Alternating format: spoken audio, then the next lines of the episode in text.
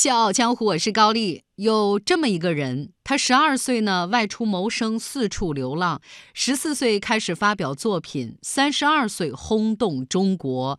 年过半百呢，又跑去考了驾照。九十多岁呢，依然是不安分，开着法拉利到处跑。别人问他长寿的秘诀是什么呀？他一笑说：“我自己从来不养生，我就爱睡觉，也不爱吃水果，我也不爱运动。” 这么任性的人，他是谁呢？小江湖周末特写，我们一起聊一聊老顽童黄永玉。纷繁江湖，独起笑傲，高丽掌门笑傲江湖，敬请收听。九十三岁的黄永玉自称九零后，很多人呢给他贴上的第一个标签就是活得自我。确实，甭管是言谈还是举止，老爷子呢总是我行我素，自由不羁。举个例子啊，人家别的大师的画作都是岁寒三友这样的阳春白雪的题材，但是老爷子呢偏偏画了一只老鼠，旁边还配的题目是我丑，但我妈喜欢。当然还有其他系列，比如画了一只鹦鹉，然后写一个什么鸟是好鸟，就是话多。还有像于五十岁前从不游山玩水，至今老了。才觉得十分好笑。就这些画作寥寥几笔，但是生动诙谐，特别是旁边充满讥讽的这些短语和段落，或讽刺，或俏皮，或温馨，就是嬉笑怒骂之间，无不淋漓尽致地反映了这个老爷子的个性。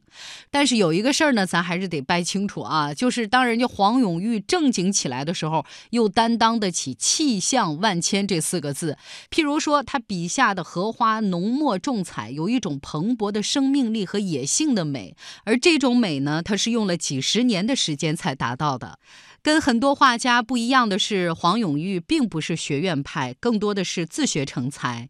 因为家境贫苦，读了两年初中，十二岁的黄永玉就外出打工了，瓷厂的小工。中学的教员、战地服务团的团员，反正三百六十行，他大概干了一半了。不过黄永玉呢，打小呢就有一股韧劲儿，特别是在画画这个事儿上，他每天呢都要好好工作，努力提高画技，不然就觉得对不起一天吃的那三顿饭。每天连轴转的打工，微薄的薪水呢依然填补不了作画的这个大窟窿。于是黄永玉想到了图书馆。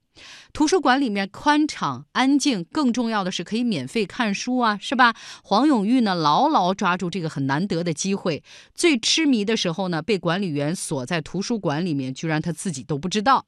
或许就是靠着这股傻劲儿，年纪轻轻的黄永玉的绘画造诣突飞猛进。打了两年工之后，他拿到了人生第一笔绘画报酬。那个时候他才十四岁，而声名鹊起却是在。十八年之后，笑傲江湖高丽主播谈古论今，风趣幽默，好听我爱听。您是谁呀？铁成干嘛？伴您来收听。一九五六年，已经在中央美院担任教授的黄永玉出版《黄永玉木刻集》，他的代表作《春潮》《阿诗玛》轰动了整个画坛，黄永玉火了，蛰伏了三十多年的他第一次被推到了公众的视线当中，慕名而来的看客踏破了老黄家的门槛儿。但是当大家问起说您的作画秘诀是什么呀，黄永玉却说没什么好教的。艺术呢，是给人带来快乐、减少距离的，而不是为了模仿什么。你想画什么就画。不要管别人说什么，就是你听他这个回答啊，就是一如既往的傲娇，一如既往的自信，是吧？有赞美就自然会有争议，特别是当你和别人不一样的时候。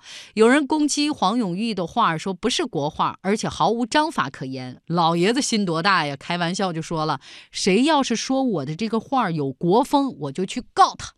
有学生出于对老师的敬仰，建议黄永玉成立黄永玉派，他是严词拒绝的，说狼才需要成群结派，狮子。不用，反正就是你说你的，我过我的，这就是我。世人都说黄永玉是个鬼才，因为他不仅在版画、国画、油画、漫画、雕塑方面造诣很深，而且还是拿过诗刊年度一等奖的诗人作家。其实我告诉各位，他还隐藏了自己最突出的一个属性，那就是段子手。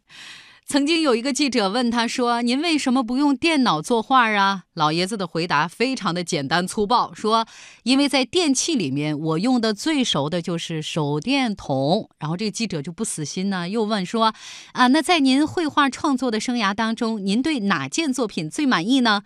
老爷子说：“一只母鸡生了蛋，你问母鸡说，你生下的第一个蛋和第三个蛋好在哪儿啊？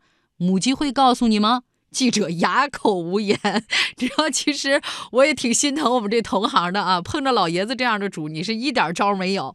其实呢，黄永玉爱耍嘴皮子也不是一天两天的事儿了。年轻那会儿追求妻子张梅西的时候，他紧张的老半天，从嘴里才蹦出这么一句话：“呃，我有一百斤粮票。”你要吗？就这么的，各位朋友，生生把女神追到手了。两个人也是和和美美，相濡以沫几十年。现如今呢，黄永玉已经九十三岁了，按理说呢，到了颐养天年的年纪了。不过他依然是童心不老，还是那样，就跟孩子一样啊，执拗任性，真的跟个老顽童似的。除了作画，老爷子还有另外一个很拉风的爱好，就是收藏跑车。什么德国原装奔驰 S 三二零、宝马 Z 四、保时捷九幺幺、敞篷跑车，什么卡宴越野车、法拉利，什么什么各种系列，那些炫酷十足的跑车都是他的心头好。偶尔心血来潮，还会跟小年轻去较量一把啊！所以我脑子里立刻想到了那首 Beyond 的歌。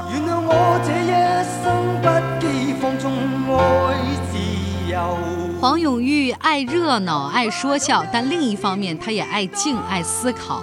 有的时候他会静下来写点东西，比如自传，六十多万字的《无愁和尚的浪荡汉子》，出自一个九旬老翁之手，你不得不服吧？虽然年事已高，但黄永玉作画的速度依然很惊人，吃个午饭的时间，他就能画出一幅大作。去年呢，老爷子又出版了一本新书，叫《给孩子的动物寓言》，里面呢，他亲自画，而且创作了一百三十八则和动物有关的寓言。言故事，相对于动物画，对动物的犀利点评更让人深思，仿佛我们透过这些文字看到了社会的众生相。比如，他画了一只袋鼠，配的文字是：“根据我的教训，子女要有出息，不能养在口袋里。”年龄跨越快一个世纪了，临老了，感慨世界的苍茫浩瀚，一辈子的酸甜苦辣都画在这书里了。骨子里，黄永玉永远是满腔热忱而睿智的老顽童。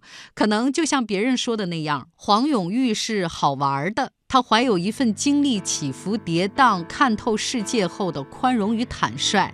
这种洒脱不是肤浅的游戏人间，而是洞察世事人性之后超脱的人生态度。这样一个又洒脱又可爱的老爷子。可能是活得最明白的人了吧。小强湖，我是高丽，这首《老神仙》送给黄永玉，也送给各位，周末愉快，下周见。风儿带我来到一个地方，那里有一棵大树，树上有个老神仙，轻轻叫我的名字，他对我说：“放松。”